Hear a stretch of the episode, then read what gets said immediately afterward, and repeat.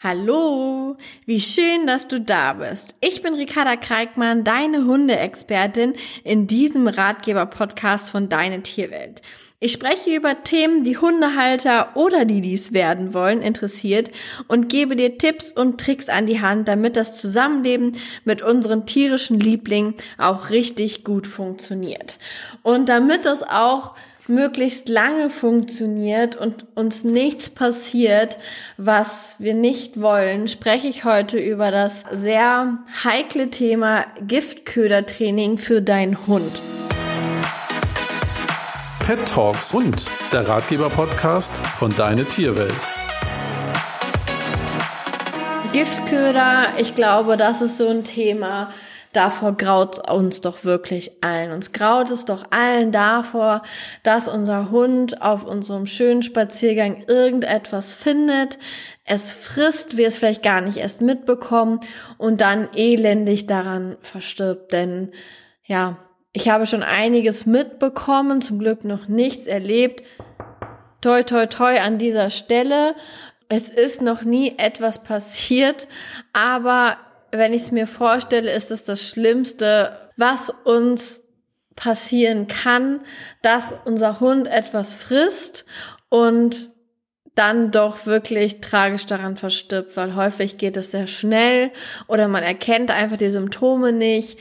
Es gibt da verschiedene Dinge, die passieren können, wie zum Beispiel, dass unser Hund Rasierklingen frisst, Rattengift wird häufig genommen oder halt ja wirklich verschiedene Gifte.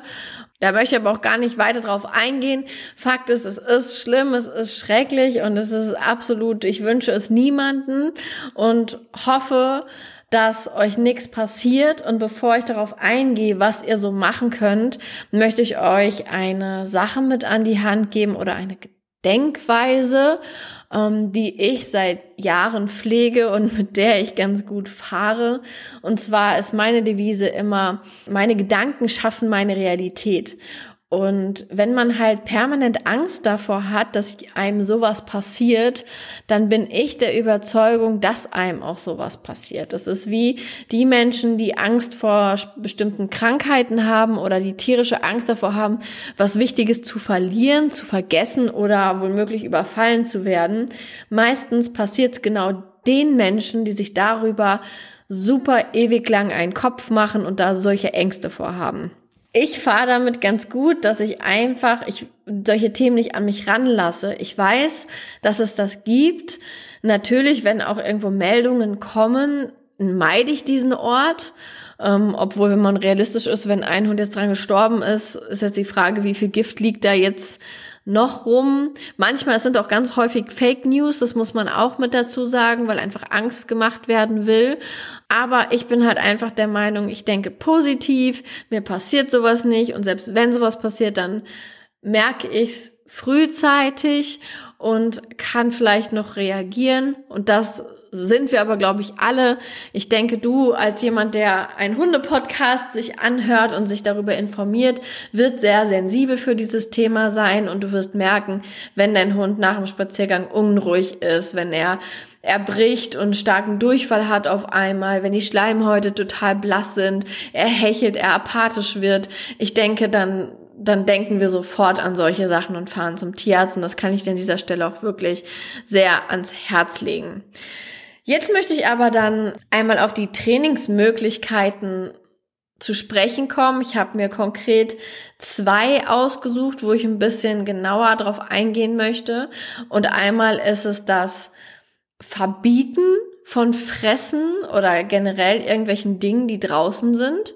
Und einmal ist es das Konditionieren auf ein Verhalten, ein Ersatzverhalten, was unser Hund im Endeffekt zeigen will, soll. Und hier möchte ich jetzt erstmal damit starten, die Technik Lebensmittel ins Tabu zu setzen. So, das heißt, es ist eine Technik, wo der Hund wirklich dafür korrigiert wird oder es ihm madig gemacht wird. Meinetwegen, es könnt ihr euch das Training so vorstellen. Ich nehme einfach Beispiel Beagle. Beagle lieben fressen und ich kenne auch keinen Beagle, der an der Toastscheibe dran vorbeigeht. So würden sie einfach aufsaugen. So. Das heißt, wenn ich meinem kleinen Beagle jetzt beibringen möchte, er soll die Toastscheibe jetzt halt nicht mehr essen, könnte auch schimmlig sein und so, würde ich die Toastscheibe auf den Boden legen und jedes Mal, wenn er dran gehen will, würde ich ihn korrigieren, indem ich auf den Boden stampfe, Nein brülle, ihn wegschubse oder irgendwas, so dass er ein Meideverhalten entwickelt. So, das heißt, mein Hund lernt, okay, ich soll da nicht dran gehen. Das ist eine Technik, die weit verbreitet wird, die auch wirklich so trainiert wird. Ich muss ganz ehrlich sagen, also erstmal A ist der Punkt, lernt dein Hund vielleicht an dieser Stelle dann das nur bei Toast.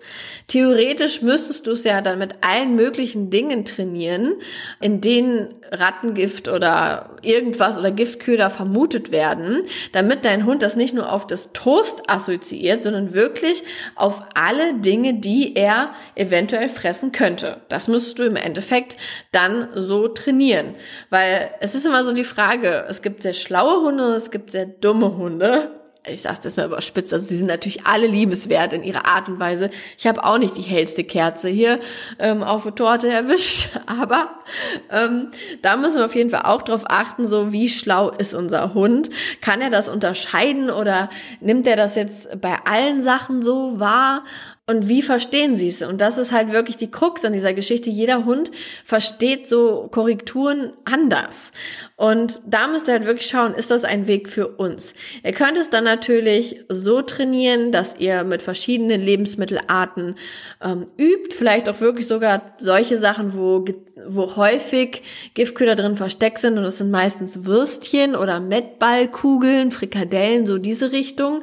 Ähm, und das dann jedes Mal ins Tabu setzt und dann wirklich schaut, okay, wenn mein Hund jetzt nicht gerade ähm, von mir irgendwie an der Leine ist oder so, hält er das dann ein. Natürlich ist hier wichtig, er darf keinen Erfolg haben. Also er darf dieses dann während des Trainings wirklich definitiv absolut gar nicht fressen, damit er komplett lernt, nein, ich lasse das links liegen und meinetwegen könnt ihr euren Hund dann für euch belohnen nach dem Tabu, ins Tabu setzen. Da gibt's aber auch verschiedene Wege mit Belohnung oder nur korrigieren und das dann als Gesetz etablieren oder dafür dann belohnen, wenn der Hund es nicht gefressen hat. Das ist so ein bisschen Grauzonenbereich und da ist auch wieder jeder seines Glückes Schmied und kann das Training da für sich passend und seinen Hund gestalten.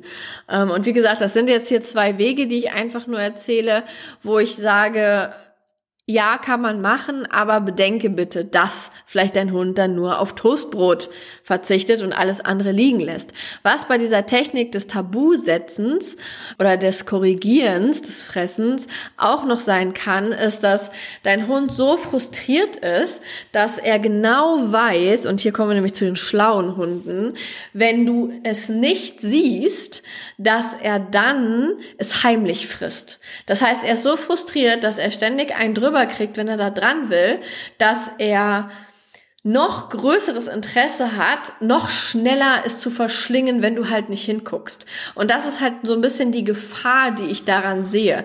Das heißt, diese Technik finde ich ganz sinnvoll für Hunde, die einen totalen Will to Please haben oder wirklich total sensibel sind und wenn du einmal Boom machst, springen die in die nächste Ecke, so nach dem Motto, und würden nie wieder einen Toast auch nur anschauen. Für die ist das dann geeignet, weil die sagen, okay, ich, nee, ich will Frauchen oder Herrchen gefallen, ich äh, nehme hier gar nichts mehr. Und für die Hunde, die halt ein bisschen keckiger drauf sind und sagen, du kannst mir gar nichts, ähm, die essen das dann noch schneller, wenn du nicht hinguckst. Und das ist natürlich eine super große Gefahr. Und das möchte ich hier auf, an dieser Stelle auf jeden Fall nochmal betonen, dass man wirklich je nach seinem eigenen Hund schauen muss, welche Technik passt. Dementsprechend habe ich noch eine zweite Technik für euch mitgebracht und zwar ist es die Technik, dass wir unserem Hund beibringen, egal was er Essbares findet, er soll uns das anzeigen. Das heißt, wir machen so ein kleines Spielchen daraus, dass er quasi, wenn die Toastscheibe da liegt, er sie zwar fressen darf, vielleicht, aber er muss sich vorher hinsetzen und warten, bis wir die Toastscheibe freigeben. Das heißt, wir bringen ihn bei, findest du Essen, cooler, du bist ein super Suchhund, zeig es mir an, ähnlich wie wenn man vielleicht, wenn ihr Mantrailing oder Personensuche oder Zielobjektsuche macht, ähm, dass euer Hund sich am Ende hinsetzt und sagt, hey, hier, ich habe die Person oder den Teebeutel oder den Socken oder wie auch immer gefunden und dann erwartet er von uns eine Belohnung zum Beispiel. So, das ist eine ganz nette Technik, die auch bei einigen Hunden ganz gut funktioniert. Aber auch hier wieder dieselbe Frage, Frage wie bei der Technik davor. Du musst schauen, ob dein Hund dann sich nur vor Toastbrote setzt, wenn du jetzt, sag ich mal, damit anfängst zu trainieren, oder aber auch im besten Falle vor allen anderen Lebensmitteln. Also dass es wirklich im Zusammenhang mit allen anderen Lebensmitteln sieht oder ob du jetzt jedes Lebensmittel trainieren musst. Also das ist hier wirklich sehr wichtig, genau wie in der Technik davor, dass ihr wirklich eine Vielfalt von essbaren Dingen trainiert. Das ist ganz, ganz wichtig an dieser Stelle, damit euer Hund, wie gesagt, nicht nur vor Toastbrot sitzen bleibt. Hier ist es natürlich ganz wichtig, wenn ihr mit dem Training startet, dass ihr euren Hund vielleicht erstmal an der Leine fixiert, damit er es nicht frisst, bevor er sich hingesetzt hat. Weil ihr wollt, dass euer Hund sich hinsetzt, um euch zu zeigen, hey, ich habe hier was gefunden. Das kann man auch machen, indem man, vielleicht kennt ihr diese Teile, die man auch im Sommer über einen Kuchen drüber stellt, damit die Wespen da nicht drankommen. Das heißt, da kommt der Geruch zwar durch, aber dein Hund wird nicht drankommen, weil dieses Teil da eben, dieses Netzteil oder was das ist, da drüber ist. Das wäre auch eine Technik, falls ihr vielleicht nicht schnell genug seid oder die Leine doch dann zu, zu lang war oder so. Das wäre ganz gut. Das heißt, ihr würdet das Futter drapieren, würdet was da drüber tun, damit es, der Hund es zwar riecht, aber halt eben nicht drankommt. Dann würde der Hund versuchen, versuchen, irgendwie dran zu kommen. Im besten Fall tut er es nicht. Denkt dann noch nach und überlegt sich, okay, was kann ich denn tun, um da dran zu kommen? Und im besten Fall überlegt er und setzt sich irgendwann hin. Weil das ist ganz häufig so, dass Hunde, wenn sie an irgendwas nicht drankommen, aber schon irgendwie gelernt haben, okay, mit den Menschen zu kooperieren, ist gar nicht so verkehrt, dass sie sich hinsetzen. Es macht euch das Leben einfacher, wenn irgendjemand anders euren Hund vielleicht irgendwie festhält an der langen, an der Leine und ihr vielleicht noch einen Fuß irgendwie auf diesem Ding drauf habt, dass Hund, euer Hund wirklich nicht ans Essen kommt. Und in dem Moment, wo er sich dann euch anguckt, könntet ihr den Finger heben, so dass er sich hinsetzen soll und könntet, wenn er dann gesessen hat, und hier kommt der Clou an der Geschichte, dann darf er das Toastbrot in dem Fall essen. Damit er halt nicht den Frust hat, dass er sagt, boah, wenn ich das hier mache, dann kriege ich hier nur einen Trockendrops außer von den Leckerchen, die ich immer bekomme, sondern er muss die Erwartungshaltung haben dürfen, dass er das vielleicht auch essen darf. Weil sonst macht es keinen Sinn für ihn, euch das zu zeigen, wenn er es nie selber essen darf. Natürlich, wenn er jetzt, sage ich mal, einen Giftköder findet oder irgendwie draußen was findet, was er nicht essen sollte, wie ein total vergammeltes Brot, wo ihr denkt, oh Gott, nee, dann könnt ihr natürlich auch sagen, hey, hier, guck mal, ich habe ganz tolle Leckerchen, die kriegst du dafür, dass du es mir gezeigt hast. Aber das soll so ein bisschen so Jackpot-Prinzip sein oder wie sagt man so schön, ähm, Spielautomaten-Prinzip. Das Mal darf er das Gefundene fressen, aber und mal kriegt er einfach ein Leckerchen von mir. Und so geht im Endeffekt das Spiel. Hört sich wahrscheinlich, denkst du dir jetzt so, oh, hört sich eigentlich ganz cool an, muss ich unbedingt mal trainieren. Also es ist ein langer Weg, man muss das echt häufig trainieren. Hier aber auch nochmal mein Aufpassen. Und zwar Hunde, die gerne suchen oder die vielleicht auch gerne sich beschäftigen und sehr aktiv sind, könnten dazu neigen, jetzt auf dem Spaziergang sämtliche Dinge zu suchen und zu finden, die du gar nicht willst oder beziehungsweise du willst ja gar nicht, dass dein Hund jetzt unterwegs sagt, okay, ich finde jetzt hier sämtliche Lebensmittel inklusive Giftködern und dann möchte ich dafür einen Keks haben. Also da muss man halt so ein bisschen aufpassen, das habe ich halt auch schon erlebt, dass Hunde dann wirklich auf dem Spaziergang nichts anderes mehr zu tun hatten, wie Essensreste zu suchen. Und dann war nämlich die Oberkrönung, wenn man vielleicht gerade nicht aufgepasst hat, weil man hier so einen wunderschönen Podcast hört oder mal kurz auf sein Handy schaut oder die Natur genießt, dass man dann nicht gesehen hat, dass sein Hund eine Anzeige macht, etwas zeigt, dann fehlt dem Hund die Freigabe oder das Leckerchen als Belohnung fürs Anzeigen und er dann selber entscheidet, so von wegen, ja, dann esse ich's jetzt. Weil angenommen, stellt euch mal vor, hinter euch, euer Hund ist da hinten am Schnüffeln, ihr guckt gerade noch so, hör, der schnüffelt da oder pinkelt gerade, ihr geht weiter, düt, düt, düt, düt, guckt man die Minute nicht nach hinten, dein Hund hat was gefunden, hat sich neben den Giftköder gesetzt, ihr seht das aber nicht, gleichzeitig kommt gerade noch ein Anruf rein, ihr geht ans Handy, seid dann irgendwie mit dem Anruf beschäftigt, dann ist die zweite Minute um, dann entscheidet dein Hund, was mache ich jetzt? Laufe ich jetzt hinterher, kriege keine Belohnung oder esse ich einfach diesen Giftköder meinetwegen, weil mir hat ja hier keiner jetzt eine Erlaubnis gegeben und dein Hund muss entscheiden und unsere Hunde sind unfassbar schlechte Entscheider. Meistens entscheiden sie nicht so, wie wir es gern hätten.